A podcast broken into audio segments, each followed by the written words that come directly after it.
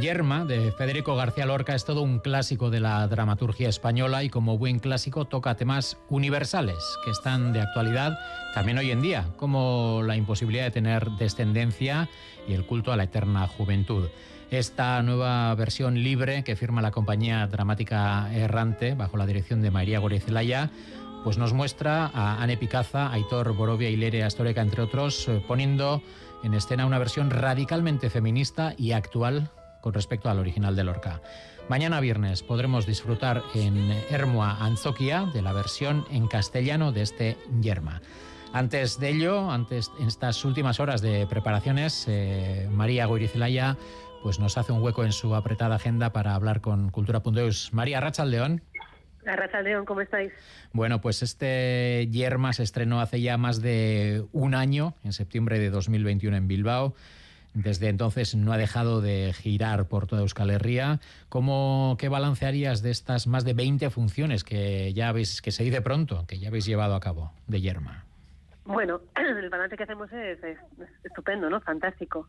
La verdad es que mm, la obra nació al principio con voluntad de no girar, porque era una producción propia de Sala BBK. Y, eh, y tras ver el buen funcionamiento de la misma y la acogida tan buena que ha tenido, pues decidimos que, que quizás sí que era el momento de que esta yerma visitase más teatros, ¿no? Así que estamos felices, con planes también ya para el próximo año y, encantados de que la gente pueda disfrutar de esta yerma tan diferente. La vida fluye como un margarita a medianoche en San Agustín, como un pisco sour en Valparaíso, como el agua de Bilbao en esta misma ciudad, como una copa de champán. Yerma es un intenso viaje emocional con la no maternidad como telón de fondo. En los 90 años que separan el original de Lorca y este, esta versión libre de la dramática errante, ¿Cómo crees, María, que han cambiado las percepciones sociales de la infertilidad? Bueno, yo creo que, mm, ha habido muchos cambios. Eh, quizá esta yerma mantiene perfectamente la estructura que en su día planteó Lorca. Lo que cambia es, eh, bueno, todo el, todo el negocio ¿no? que, gira hoy en día alrededor de la maternidad.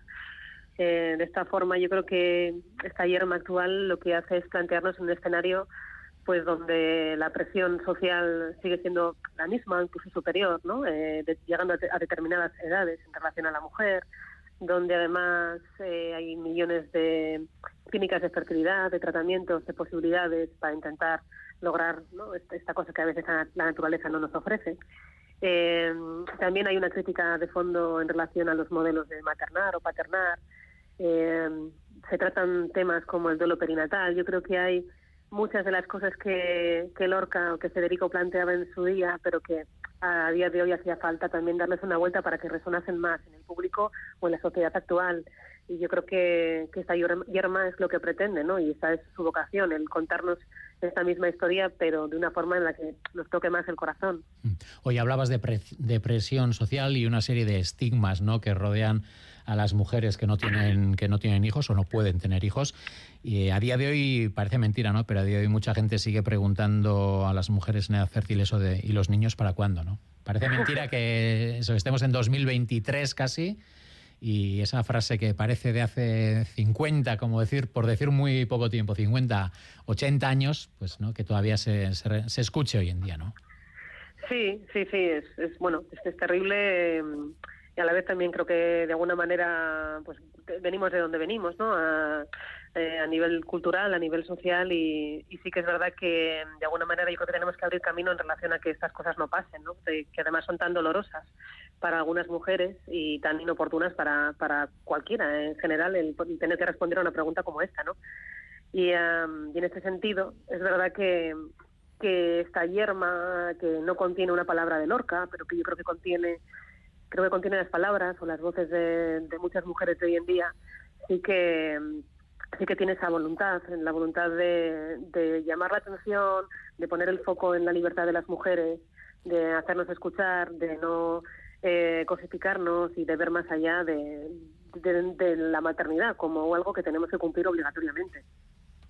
Oye, eh, Anne Picaza da vida en escena a esta mujer, esta joven atormentada por no poder cumplir su sueño. Mm. Cuanto mayor es el estatus de la mujer, porque en este caso en la obra eh, hablamos de una artista, una profesional liberal de clase media alta, casada con un marido a su altura social, cuanto mayor es ese estatus en la mujer, ¿también es mayor la presión social?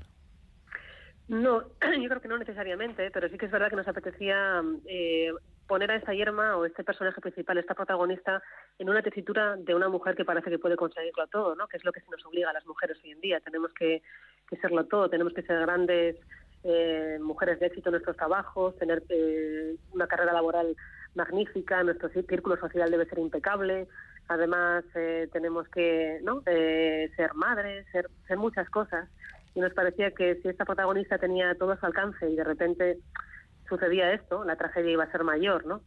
Si una persona aparentemente lo tiene todo en la vida, todo dentro de ese modelo de felicidad impuesta que tenemos ahora, pues creíamos que la tragedia se podía potenciar. Por eso que, esta yerma tiene este estatus, ¿no? Que también resulta a veces pues eh, tan idílico, tan icónico y también tan conmovedor a la vez, porque porque choca que de repente alguien que quiere o que puede tenerlo todo eh, se tope con la realidad de la vida y es que el ser madre no es un derecho. Mm.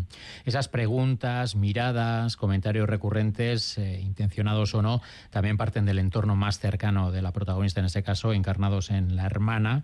Eh, Leire Orbe y, la madre, Loli Astoreca. En ese eh, mare magnum femenino, ¿cómo, cómo encaja la, el personaje masculino, Aitor Borovia, que encarna al marido de la protagonista?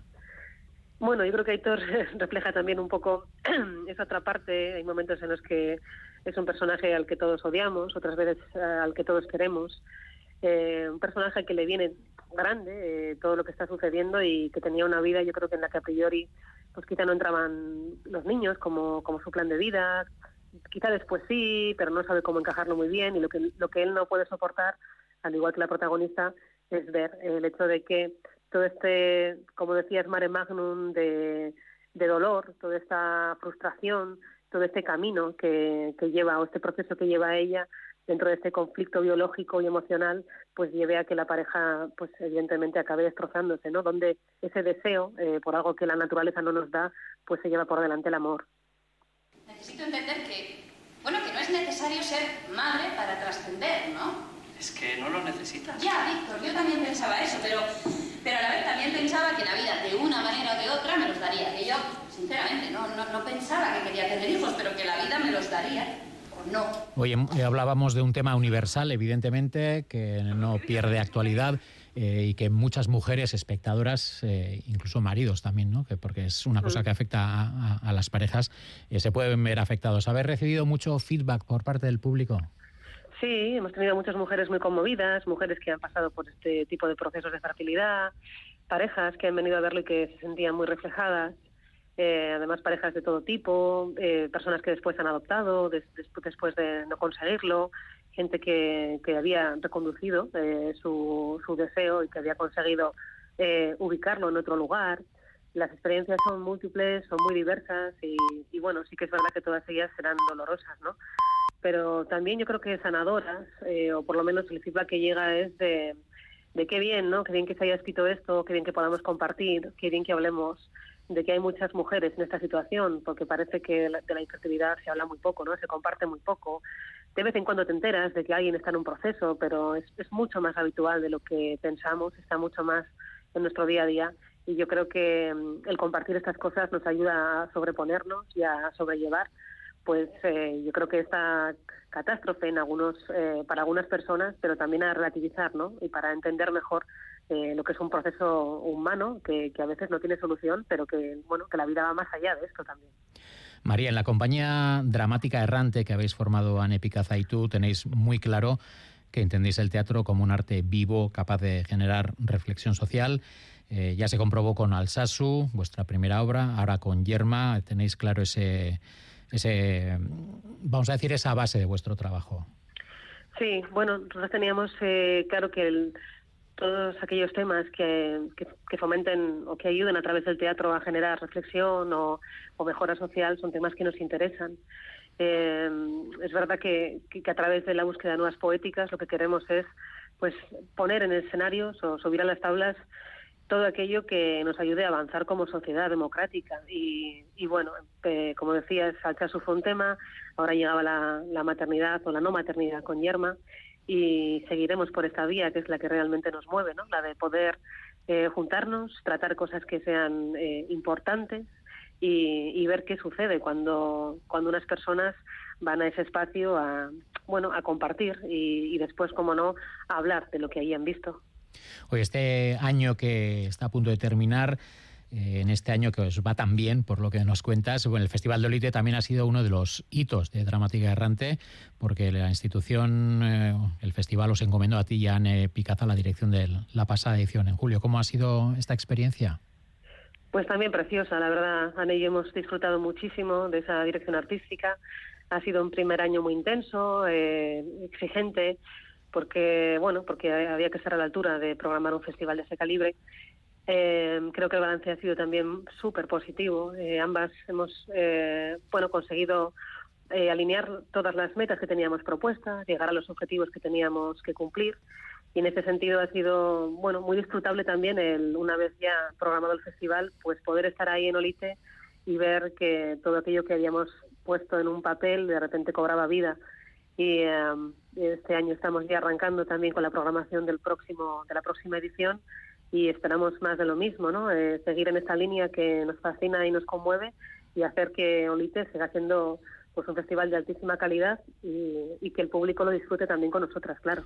Oye, vamos a recordar que Yerma se representará, lo representará vuestra compañía, la compañía dramática errante, mañana en Hermoa Anzoquia a las ocho y media de la tarde con Ane Picaza, Aitor Borovia y Loli Astoreca.